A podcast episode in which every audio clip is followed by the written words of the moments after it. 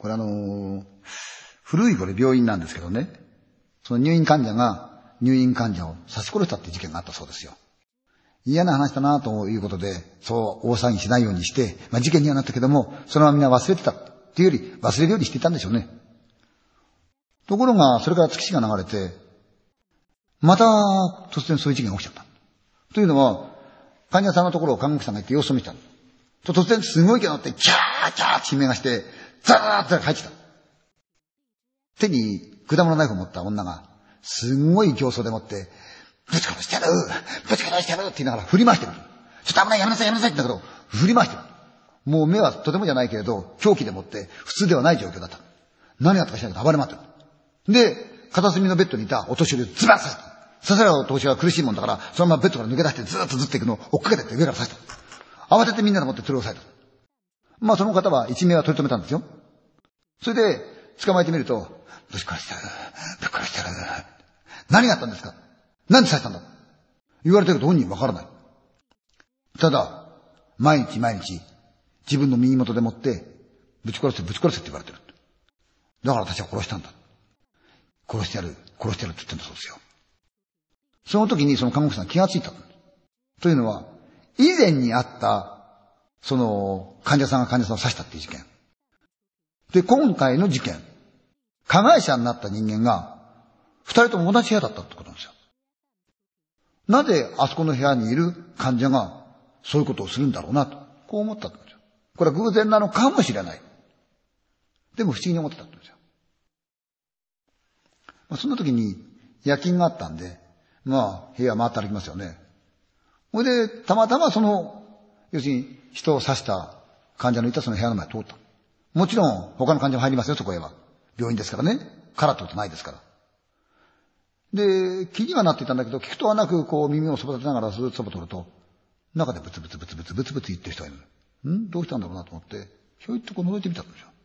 そのベッドの上に、しょこなーんって座った女が、なんか知らないけど、ブツブツブツブツブツブツ言ってる。入ってて、どうしました？声かけると、ぶち殺してやる。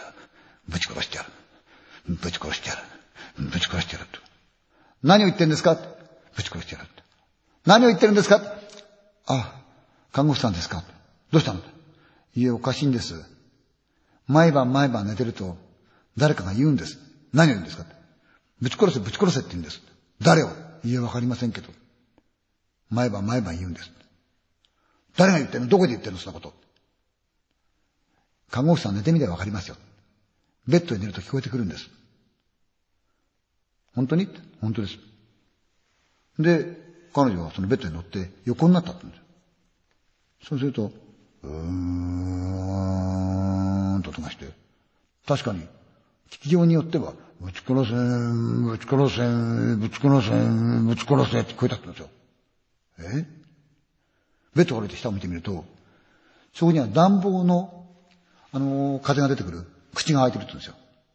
でもそれは遠い昔、はるか昔に使われたもんで、今は使われてないんですよ。今別の暖房ですから。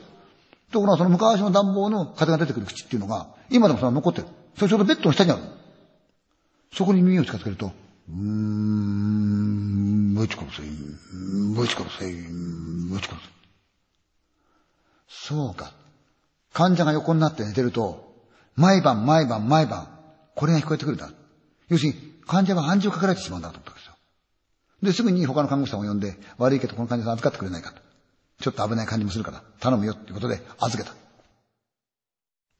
それで、不調さんとこ行ってね、あそこに暖房の口がありますけど、あれはどこでそのモーターが回るんですかって言ったら、いや、モーター回ってないわよ。ずっと昔は使われたらしいけど。で、口は残ってますよねって残ってる。